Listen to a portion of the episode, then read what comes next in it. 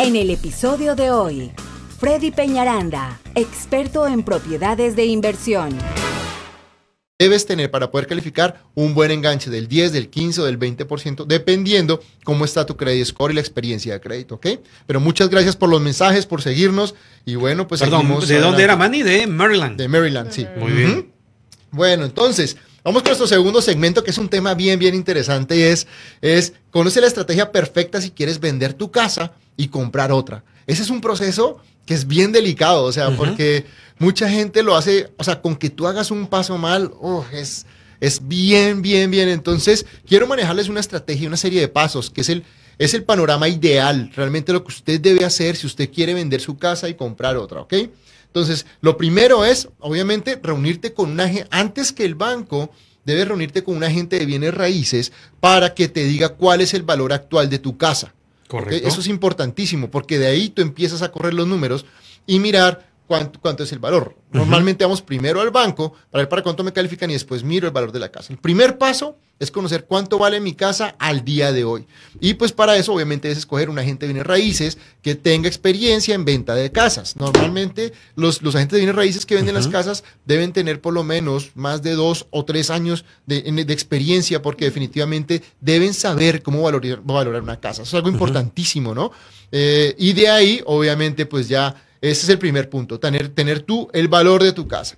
Segundo, ahí sí ya vamos a ir a dirigirnos con Víctor Arana, nuestro oficial de préstamo, o el que ustedes quieran manejar, definitivamente para ver, ok, ya mire, bueno, la casa cuesta 200, me van a quedar 50, Ujú. vamos al banco, porque ya le puedo decir al banco cuando tengo para un enganche. ¿Mm? Ok. Entonces- ah, ese te va a servir como enganche. el- Pues claro, sí, porque ya lo que te sobre la casa tú le vas a pagar al banco, pero normalmente la gente que ya lleve más de cinco años en su casa, recuerden, aquí en Houston, no puedo hablar por los otros mercados, pero aquí en Houston, normalmente después de cinco años tú ya tienes ganancias. Un sobre- equity que le Sí, dicen, un ¿verdad? equity, correcto. Entonces, con eso tú ya le puedes decir al banco, voy a vender mi casa, más o menos tengo para mi enganche tanto. Ojo, decirle al banco, voy a vender mi casa para eso. Ah, ok, hay Se que llama- avisar siempre. Se llama una contingencia, correcto. Correcto. Es importante que todas las partes lo sepan.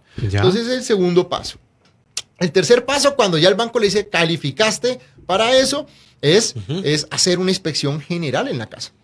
¿Y para qué hacemos eso? Pues para evitarnos sorpresas cuando tú la vendas, que no venga el comprador a decirte, oiga, su techo está dañado, oiga, el aire está dañado, porque puede que sea algo que cuesta dos mil dólares y para el comprador va a costar seis mil o siete mil. Sí. Entonces, yo siempre les recomiendo, una inspección de la casa puede costar, general puede costar 300, 300 a 400, a 500 dólares mucho, y, pero definitivamente tú vas a saber cómo está mi casa.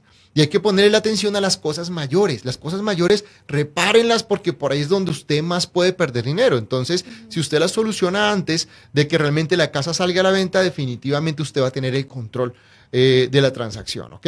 Y no va a tener sorpresas. O sea, cuando vamos a entrar en un proceso de compra y venta, lo ideal Ujú. es no tener sorpresas en la propiedad, porque cualquier, cualquier cosa que se demore, cualquier número que pase puede tumbar la transacción, tú ya estás en otro contrato. Entonces, tiene que ser una transacción demasiado segura. Por eso tiene que ser con una gente que normalmente tenga la experiencia de manejar las dos partes en ese sentido, porque es bien, bien delicado. Entonces, si tú haces una inspección, definitivamente te vas a ahorrar de que si viene alguien se vaya a caer el contrato por algo que Ujú. tú no sabes. Pero no es mucho. ¿Cuánto está? Como 350, Ponle 400 dólares. Ese es el precio de una Un inspección. precio de máximo casa. 400 dólares definitivamente y es algo que te va a asegurar muchísimo. Claro, y con eso ya sabes cómo está tu casa. Exacto.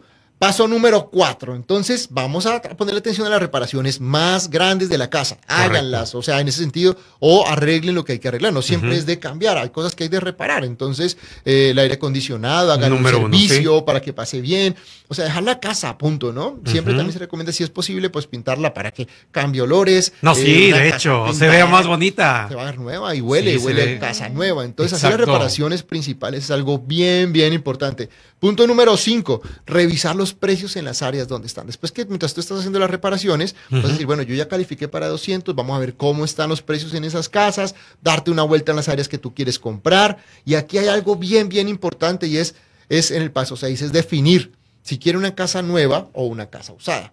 Porque recuerden que usted va a estar en un proceso donde va a estar en dos contratos, en uno de compra y en uno de venta. Ok. Entonces, definitivamente, ese tema hay que definirlo. Yo siempre les digo, vea, una gente que se preocupe realmente por, por usted, primero se va a enfocar en dónde te voy a poner y después me preocupo en vender la casa. Es algo bien importante. Una gente que, que llegue directo a vender su casa y ni siquiera le diga, ¿para dónde te vas a ir? Es una alerta roja. porque definitivamente no se está preocupando. Lo ideal es que siempre tengamos cuánto, cuánto te va a quedar de la casa, eh, ya estás calificado, a dónde vas a ver. Después de que tú ya veas las áreas y los precios y nos dices, quiero una casa usada, quiero una casa nueva, ¿y por qué la diferencia? Porque una casa usada, vamos a irnos definitivamente que me voy de aquí y me paso acá. Exacto. Pero en una casa usada tenemos dos opciones, que ese es el paso número 7. Si es una casa nueva, debes definir si quieres una casa nueva de inventario, que son las casas que ya están para entregar, o quieres mandar a construir la casa. Entonces, Hay una gran diferencia ahí. Claro la de inventario me parece que es más conveniente. Pues depende, el- De- depende, de los depende, ¿verdad? procesos. Dependiendo si, por ejemplo, no tienes mucho tiempo, la inventaria está perfecta, solo que no le puedes hacer modificaciones. Exacto, o sea, tú No manejas... es a tu gusto. Es, es- todo dependemos. A veces quieren un inventario porque los niños van a salir en seis meses. Ajá. Y quiero cuando los niños salgan no estar batallando con todo el pocotón de ofertas. Ya mi casa la voy a poner en venta, que es un buen momento para vender, pero yo ya compré mi casa. Entonces, en cada caso, créeme, Claro. cada persona tiene sus necesidades, pero es tan importante tener todos estos pasos bien de la mano, porque si tú dices quiero una casa usada, ok, es cambiarme aquí a cambiarme acá. Pero si es una casa ya que vas a mandar a construir, definitivamente es otro panorama, puedes hacer tus inspecciones, que no se vas a hacer, no vas a hacer las inspecciones seis meses antes, tienes que hacer las inspecciones tres meses antes de, de poner la casa al mercado, porque en esos seis meses se vuelve a dañar algo y puede pasar lo mismo, ¿no? Eh, Freddy, ¿y cómo se llaman esas casas que, por ejemplo, la- los builders ponen en ciertas áreas que son las casas modelos y que son las que al final de, de la temporada de venta de todas esas propiedades,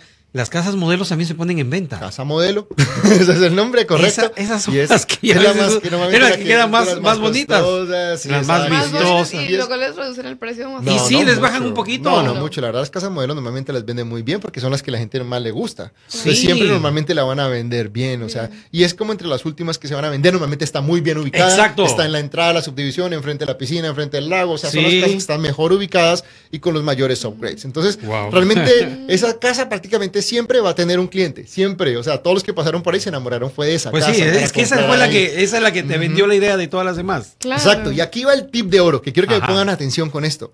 Jamás, jamás de los jamases, deje que su agente le ponga el mismo día de cierre, tanto para la venta como para la compra. para la compra. Jamás. O sea, eso es, eso es algo fatal y eso es un estrés que ni se imaginan, porque donde algo sucede, se van a caer los dos contratos el mismo día.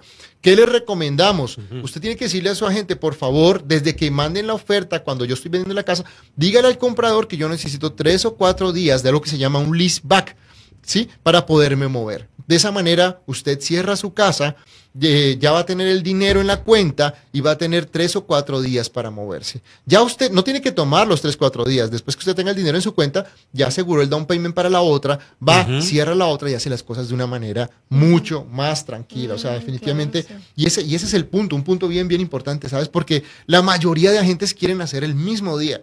Y eso, en una transacción de bienes raíces, hasta que no se cierra, no, no hay nada seguro. ¿Mm? Ok. Yo tuve una ahorita, la, eh, hace como tres semanas, que todo súper bien, los clientes, y cuando llegó la persona a cerrar, tenía vencido su driver license.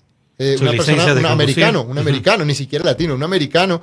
Bueno, pues traiga el pasaporte. El pasaporte también estaba vencido, o sea, le tocó Eh. ir hasta, hasta de donde era él, que no era Houston, buscar el Mm. acta de nacimiento original. Todas esas cosas pueden pasar. Por eso es importante tener uno, tres, cuatro días, que si algo llega a suceder ese día del cierre, ustedes no estén temblando. Entonces, cuando tú vas a vender tu casa y vas a comprar otra, cada paso debe ser muy asegurado. Definitivamente tienes que estar dando pasos firmes en cada cosa que das. Por eso, por eso les digo, una gente que tenga la experiencia, no una gente que le diga, oiga, ponga la casa en 250. Si no pasa el appraisal y usted ya tiene eso como enganche, imagínese. Sí. Entonces son, cada paso es demasiado, demasiado importante, pero definitivamente si usted hace una buena estrategia, va a llegar muy bien. Entonces, se los voy a nombrar rápidamente. Primero, reunirse con el oficial de préstamo para saber el valor de la casa. Segundo, ir con el banco para que le dé el préstamo. Tercero, hacer una inspección general de la casa.